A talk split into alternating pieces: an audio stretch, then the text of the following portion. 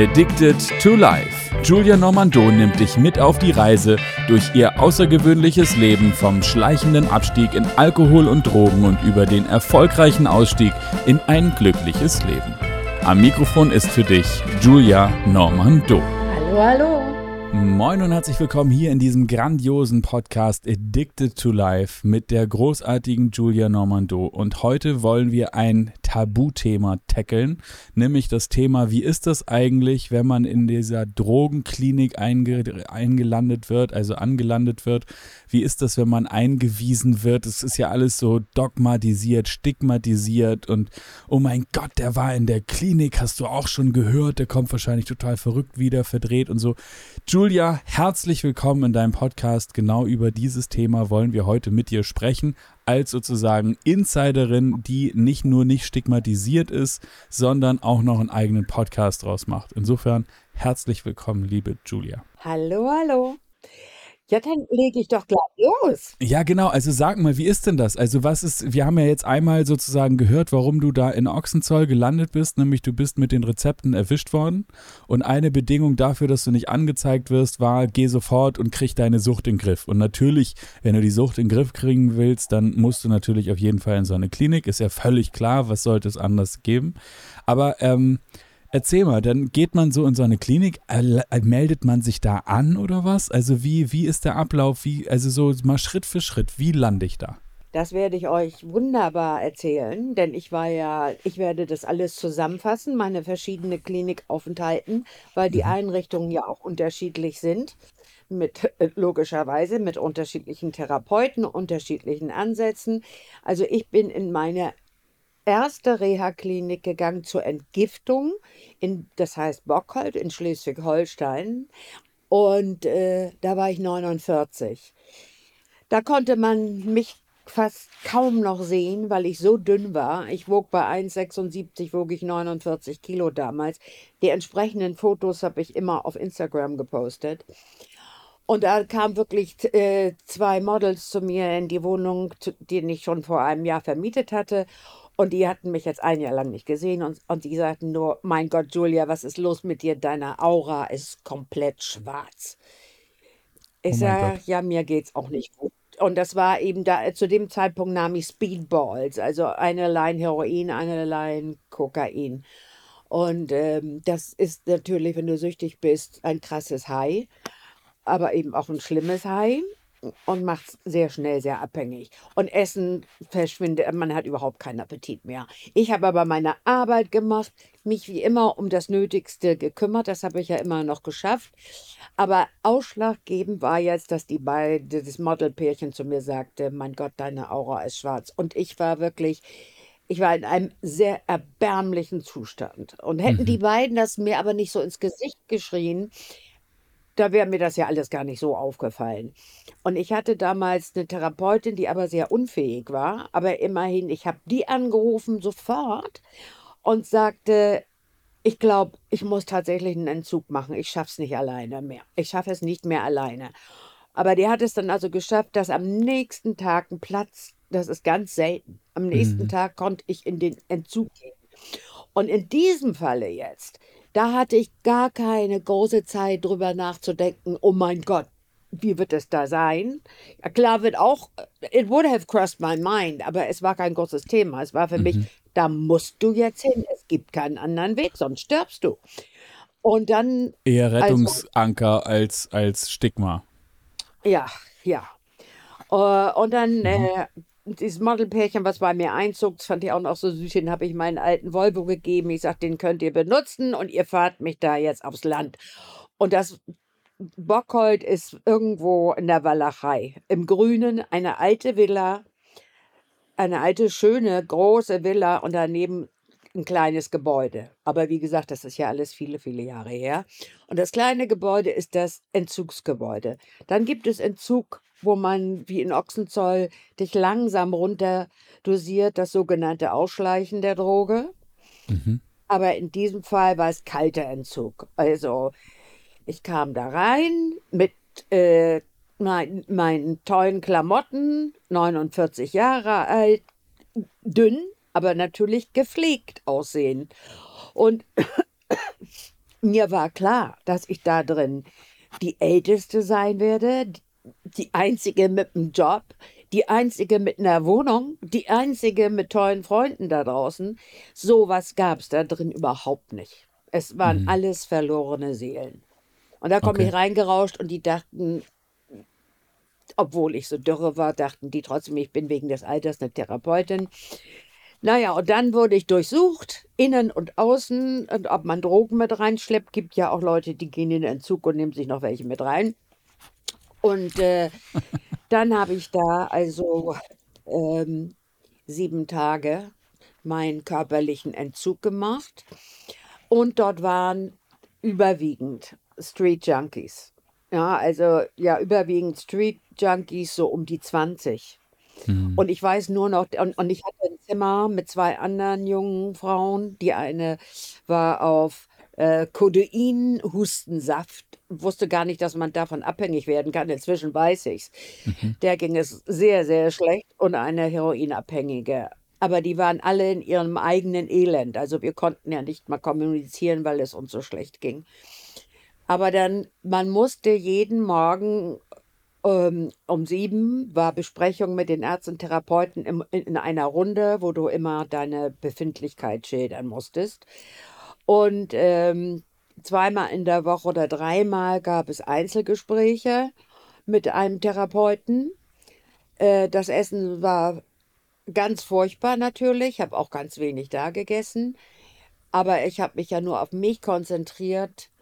Und ich muss sagen, Nein, ich muss jetzt gar nicht darauf eingehen. Es geht ja überwiegend um die Schilderung äh, der Kliniken und der Einrichtungen. Denn äh, es ist selbstverständlich, hatte ich einen ganz furchtbaren Entzug. Und äh, also wirklich, mir ging es richtig schlecht. Doch, aber erzähl. Also natürlich ist das genauso interessant. Wie geht es dir in einem solchen Entzug? Also erstmal wird man extrem, es fängt an mit extremer Hippeligkeit. Und dieser, die, dein Körper ist voller Gier nach dieser Droge. Also so gierig, dass du, äh, ich würde sagen, ich wurde zum Tier. So.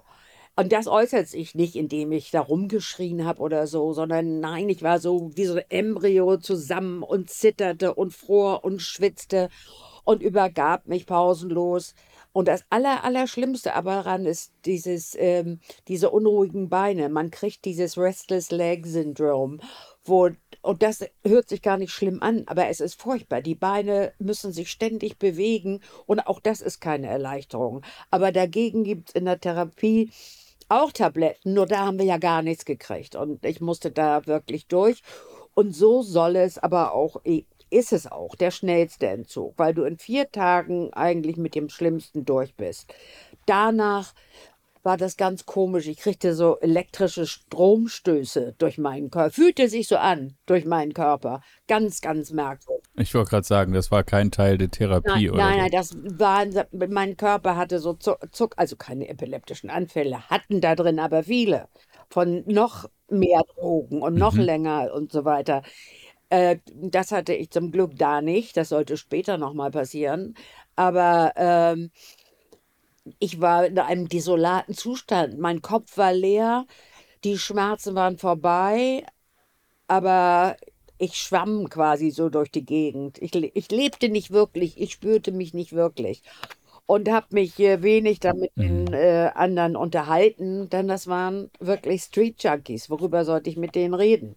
Es gab einen Aufenthaltsraum, wo auch Musik gespielt durfte. Da habe ich dann ab und zu mit jemandem Backgammon gespielt. Das war das, äh, das Einzige. Und äh, abends gab es dann noch mal eine Runde mit den Therapeuten. Und du musst dir vorstellen, in sieben Tagen, das war wirklich alles. Da machst du den Entzug und dann gehst du eigentlich nach Hause.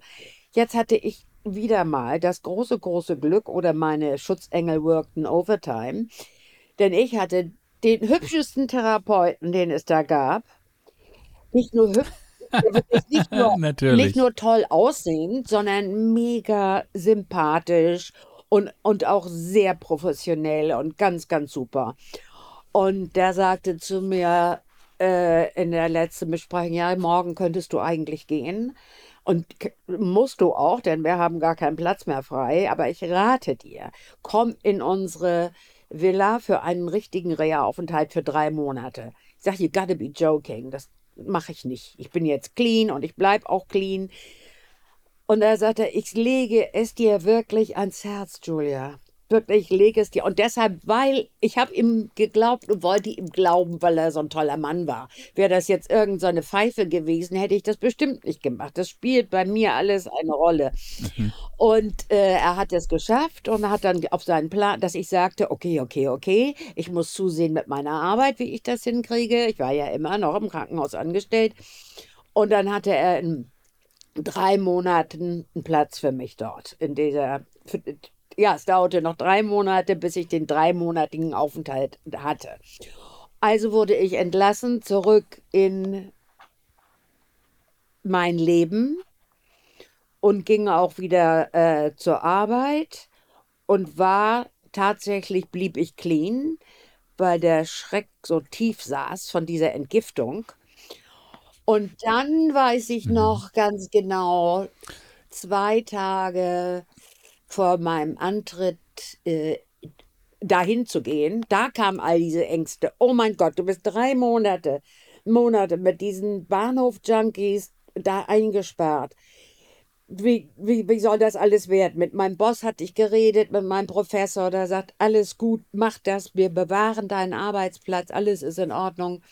Du musst da hingehen, das ist ein äh, good choice. Aber ich kriegte solche Magenkrämpfe solche Magenkrämpfe. Das war ganz schlimm, dass wir den Notarzt rufen mussten.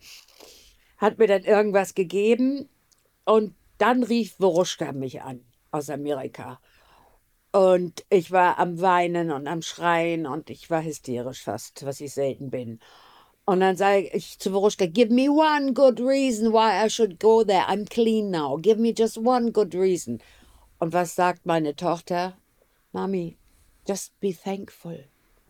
Sei dankbar, dass es solche Plätze gibt, dass du einen mhm. Platz bekommen hast, dass du dahin darfst. Sei einfach nur dankbar. Und weißt du was, das hat es bei mir getroffen. Es war wie Klick vorbei, meine Hysterie und mein Blödsein. Und ich habe mich bei ihr bedankt. Ich sage, Woruschka, das reicht mir. Damit kann ich da reingehen. Dann bringt mich ne, fährt mich also am nächsten Tag eine gute Freundin von ihr mit, ihrem, äh, mit ihrer kleinen Tochter im schwarzen Jaguar, wie soll es anders sein, dahin und wir fahren auf diesen Hof dieser Villa. Und natürlich guckt alles zu, weil ich für drei Monate ja mindestens vier große Koffer dabei habe, mehrere Reisetaschen. so ist die, die Therapeutin erzählt mir und die Haushälterin, so ist da noch nie jemand eingezogen. mit meiner ganzen Entourage. und, ähm, und meine Freundin, die mich hinfuhr, die war auf dem ganzen Weg, während sie fuhr, nur da am Heulen, weil sie auch ein großes Drogenproblem hatte, sich aber das nicht zutraute. Sagt sie, wie gern würde ich mit dir da reingehen, mhm. aber ich habe Angst davor, ich mache das nicht, ich will mit diesen Menschen auch nicht zusammen sein. Und dass du diesen Mut hast. Ich sage, nett, ich muss da rein. So, da haben sie alles ausgeladen. Ich kam in ein großes, schönes Zimmer. Das lag ja alles mitten im Grün. Waren drei Betten, aber meins war, ich hatte erst eins, die anderen beiden waren noch leer. Und das konnte man sich seine Ecke so einrichten, wie man wollte. Und dann, äh, ja, wie gesagt, dadurch, dass es eine alte Villa war, war das sehr schön. Es war sehr verwinkelt, große Aufenthaltsräume, aber nicht jetzt wie in so einer modernen Klinik, sondern es war ein bisschen muckelig und schön. Und äh, dann gab es da eine mhm. Haushälterin, das war ein Giftzahn, aber nur am Anfang, weil sie mich nicht mochte, weil, naja, ich eben so aussah, wie ich aussah und rüberkam zwischen all diesen, ja, äh, mehr oder weniger arme, traurige Menschen. Und ähm, ich glaube, in, der, in den drei Monaten, wo ich da war, da waren nur ein oder zwei, die einen Job hatten und auch im Leben standen. Die anderen waren entweder von der Straße oder aus Heimen oder aus dem Knast. Alles so unterschiedlich. Und dann ähm, war es so, wenn man neu ankam, dann trafen wir uns alle, ich schätze, so zwischen 20, 25 Leute waren wir immer, in einem der Räume und der Neuling musste seine Lebensgeschichte erzählen. dann musste ich mich da auf so einem Sessel setzen, so ein antiker Sessel, ich vergesse es nie. Und ich war in mein Kaschmirdeckchen gehüllt. Und es war ja kurz vor meinem 50. Geburtstag. Das darfst du ja nicht vergessen. Und die da drin waren Mhm. alle zwischen 18 und 35. Und ich sitze da gehüllt in mein Kaschmirdeckchen mit meiner schönen Kleidung und fange an, aus meinem Leben zu erzählen. Und vor den Therapeuten, Ärzten, Und dann war der erste Monat um. ah, ich kann mich auch kurz fassen.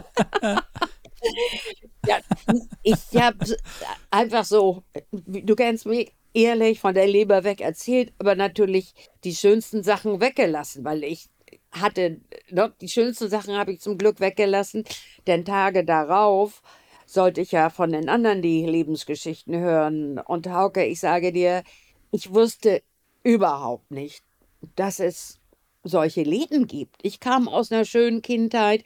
Ich kannte auch keine anderen Kinder, die aus schlechten Zuhause kamen. Und insofern, ich wusste gar nicht, dass es sowas gab. Ich meine, nur ein Beispiel von vielen, und das wurde des Öfteren erzählt, ich, so in diesen Wohnsilos, die äh, Mütter mit vier Kindern, Väter saufen oder whatever.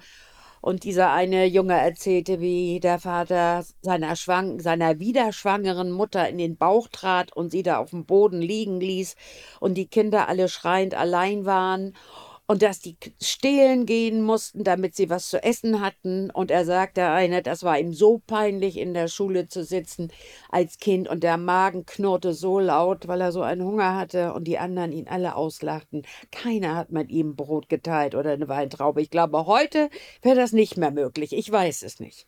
Aber wirklich ganz äh, extreme Geschichten, dass ich mich richtig schämte für mein Leben. Weißt du so, es äh, ist unglaublich. Und äh, da nimmt War auch ein krasses Gefühl, ne? und Also nimmt sich zu schämen für sozusagen das Privileg, trotzdem süchtig geworden. Also das ist ja, das ist ja eine Mixtur von Gefühlen, kaum vorstellbar. das und weißt du, ich konnte verstehen, wie sollten die aus dem Sumpf rauskommen? Wie sollten die da rauskommen? Den- Ich ich stelle mir das nur so vor in den Wohnsilos, wo die sich treffen und dann alle mit den Drogen anfangen und die meisten darauf ausrutschen, weil die haben ja keine Ziele, keine Ansprechpartner. Die Eltern sitzen ja auch zu Hause und machen das Gleiche. Whatever. Es sind wirklich arme Schweine. Und die kriegen ja auch, die haben ja nicht das Glück, in die Welt rauszugehen oder den Mut überhaupt zu sagen, wie ich, auch das Lübeck ist mir zu klein, ich setze mich jetzt in den Flieger und fliege nach London. Weißt du, was ich meine? Oder auch auf solche Ideen zu kommen. Die waren ja im Leben doch nicht Urlaub. Ich wollte gerade sagen, das musst du ja auch, du musst ja die Inspiration haben. Ich meine, bei dir waren es Modemagazine von, waren es deine Großmutter aus Ungarn, wenn ich mich richtig erinnere. Eltern. Aber da war ja, genau, aber da war ja sozusagen die Inspiration da. Das muss ja überhaupt erstmal kommen. Ja. So eine Idee kommt ja nicht irgendwie Ja. out of the blue, sondern das ist ja irgendwo erlebt, erzählt, gesehen, berichtet, geschrieben. Ja. Okay, du bist also jetzt da drin und hörst dir all diesen, diese diesen, e diese elendigen Geschichten an. und dann sind Kann man sich das ein bisschen so vorstellen wie bei den anonymen Alkoholikern, so wie man sie das aus den Filmen kennt, so alle sitzen im Kreis und einer erzählt. Das ist ja so wie alle Schwangeren äh, gebären in Hollywood im Sitzen, das ist ja genauso ab, abwegig wie, Ja. wie die Idee, dass, ähm, also we- weißt du, ist das so oder ist das ganz Nein, anders? ich finde, also anonymen Alkoholiker war ich ja auch. Also ich finde die ganz krass und schlimm, wie die da rumsitzen und, und, und äh, Zigaretten rauchen und ein negativer Haufen ist. Nein, ich würde das überhaupt nicht vergleichen. Wir sitzen zwar zusammen, in, also in, in Bockhold, wir sitzen wir zusammen in diesem Raum auf verschiedenen Polstermöbeln, weil es ja so eine alte Villa war, und regeln uns darum. Und jeder, der will, erzählt in Gruppen. Der, der erzählt von sich. Es geht nicht reihum, es gibt keine Regeln. Du kannst einfach erzählen. Streit natürlich darf es nicht geben. Und jetzt komme ich auch dazu. Es gibt äh, ganz viele Regeln, die du natürlich einhalten musst. Und wenn einer sieht, wie ein anderer eine Regel übertritt, dann bist du verpflichtet, da ist ein großer Gong im Flur, da musst du draufhauen und dann kommen alle zusammen und dann wird erzählt, was wer falsch gemacht hat. Und dann gibt es einen Eintrag im Benimmbuch. Und ich weiß nicht, weil mir das selten passiert ist, weiß ich nicht, was die Konsequenzen letztlich waren. Äh, wenn du zu viele von diesen, ich habe vergessen, wie die hießen, die hatten Namen, von diesen Strichen hattest, dann bist du rausgeflogen. Aber da musstest du schon ganz schön viel haben. Ja, die von diesen Vergehen. Weil da waren Mhm. natürlich auch extrem aggressive Männer da drin. Ich hatte, ich hatte eigentlich nie Angst, aber vor einem schon. Also der war einfach so aggressiv, das war kaum auszuhalten. Und einmal musste ich mit dem auch ein Meeting alleine machen. Die suchen, die Therapeuten suchen sich ja dann auch so die Gegensätze aus, um zu sehen, was passiert, wenn man aufeinander trifft. Wie hält man irgendetwas aus?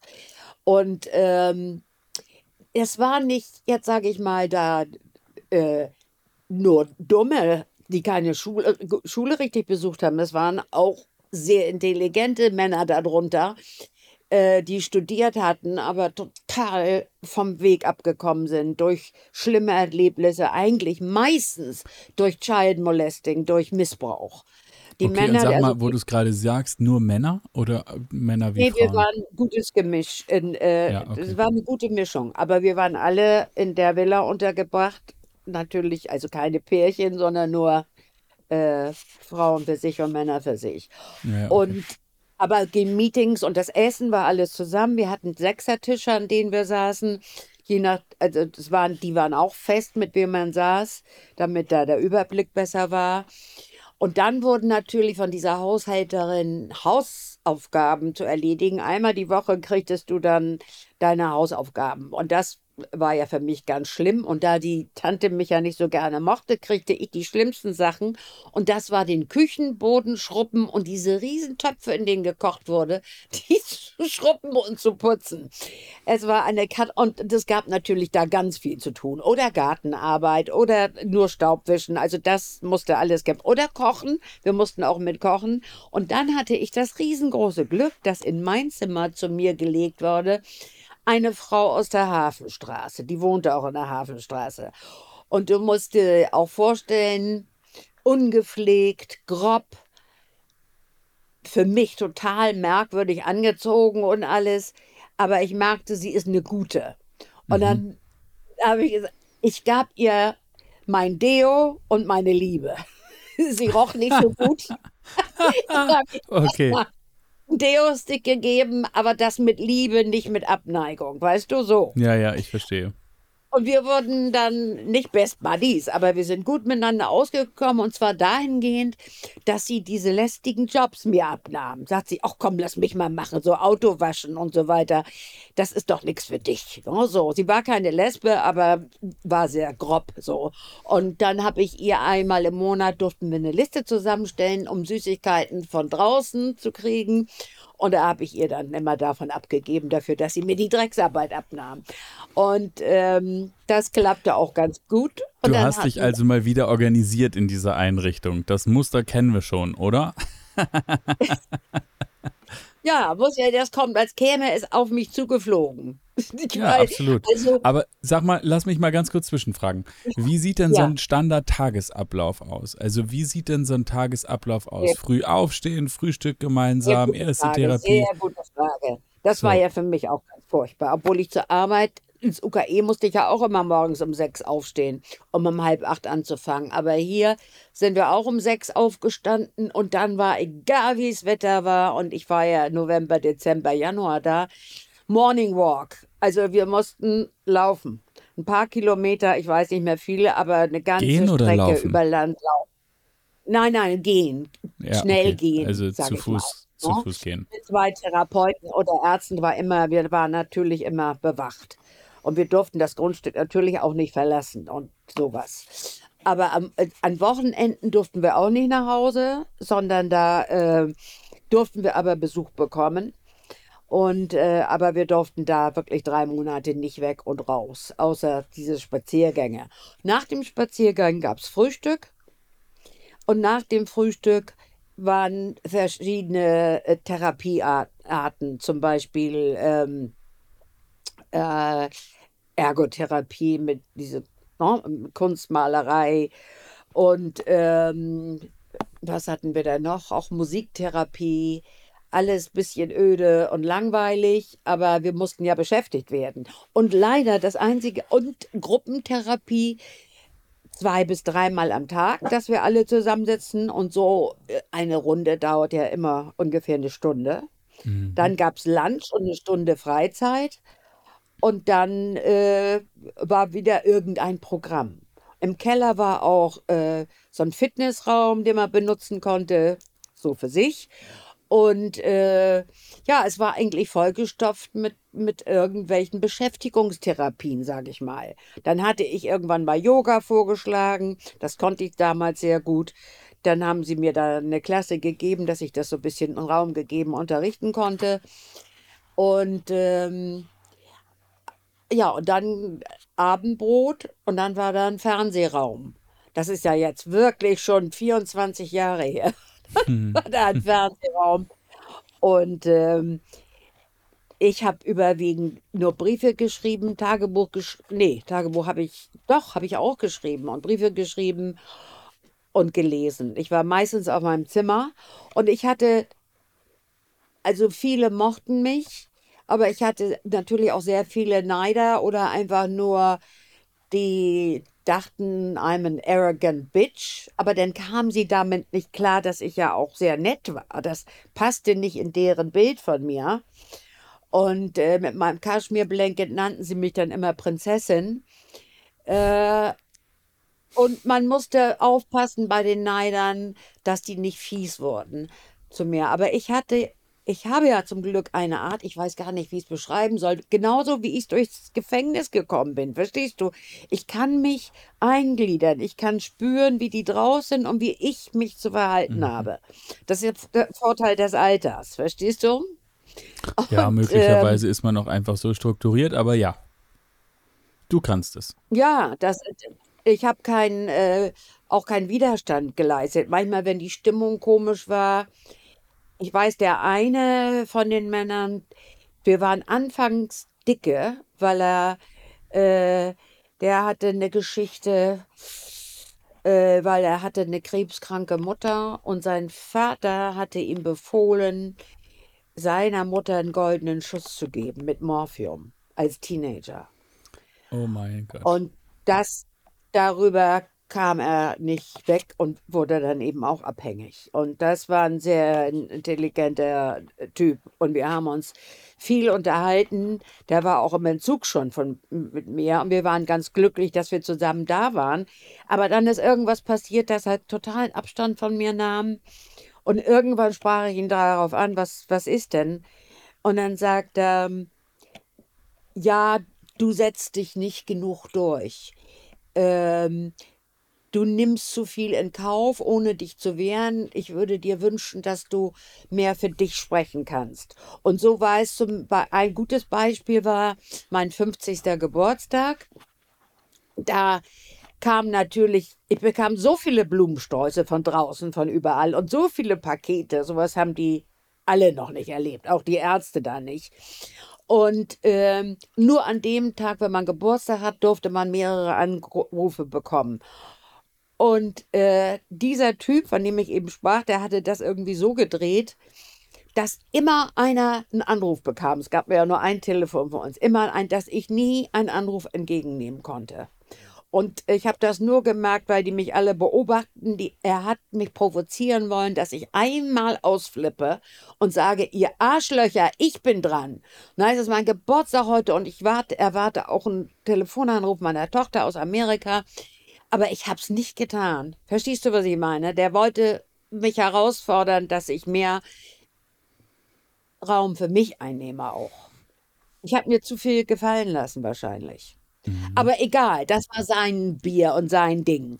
Ich bin letztendlich, hat Woruschka abends auch noch äh, mich erreichen können. Und da war ich also völlig verzweifelt bis dahin weil ich mich anfing, mich zu vergleichen als 50-Jährige mit meinen Freundinnen, die alle eine Karriere hatten, die eine tolle Familie hatten, die keine Geldsorgen hatte. Ich hatte nichts außer meinen Job, meine Wohnung da draußen. und einen Haufen Schulden beim Dealer. Mhm. Und kein Pfennig Geld auf der Bank. Mhm. Und natürlich dann fühl, fühlte ich mich wie die größte Loserin aller Zeiten. Ich sitze mit 50 mit meinem Hintern in einer Drogenentzugsklinik und habe wirklich, habe mich bemitleidet, habe mich bemitleidet und hatte ja auch zu dem Zeitpunkt keinen Mann, kein, noch keine Beziehung, weil man die ja auch nicht halten kann in diesem Zustand. Und dann rief Veruschka mich an und sagte wieder, Mami, ich bin so stolz auf dich. Hör auf, was machst du da? Ich bin so stolz auf dich, dass du den Mut hast, da reinzugehen, dass du den Mut hast, dich anzuschauen und da mitzumachen. Alles andere ergibt sich, sagt sie, sei, und ich meine, sie war ja so viel jünger und hat mir dann, ja, in dem Telefonat ganz, ganz viel Mut gemacht und hat mich aufbauen können. Das war ganz, ganz toll, sodass ich da schön weitermachen konnte. Genau. Das ist nämlich ein eigentlich total guter um äh, Übergang zu dem nächsten Part, den wir hierzu machen müssen, nämlich wie sind eigentlich das, die Gewohnheiten, die sich herausbilden in so einer Klinik und wie passen die möglicherweise auch gut zu dem Alltag, wie zu dem, wenn man rauskommt? Eigentlich wollte ich da in dieser Folge schon rein, nämlich zu fragen, ähm, wie ist denn eigentlich das, wenn man so einen kalten Entzug macht, macht sieben Tage und dann hört zwar der Körper auf zu beben, aber dann kommt man zurück in die alten, äh, in die alte Umgebung und was ist eigentlich dann? Es gibt ja auch viele Erhebungen, die sagen im Übrigen, das Umfeld macht süchtig äh, von irgendwelchen Soldaten, die in Kriegseinsatz drogensüchtig waren und zu Hause dann nicht mehr und das von jetzt auf gleich. Und diese ganzen Untersuchungen, da ist, spielt ja offensichtlich das Thema Umfeld und Gewöhnung eine große Rolle.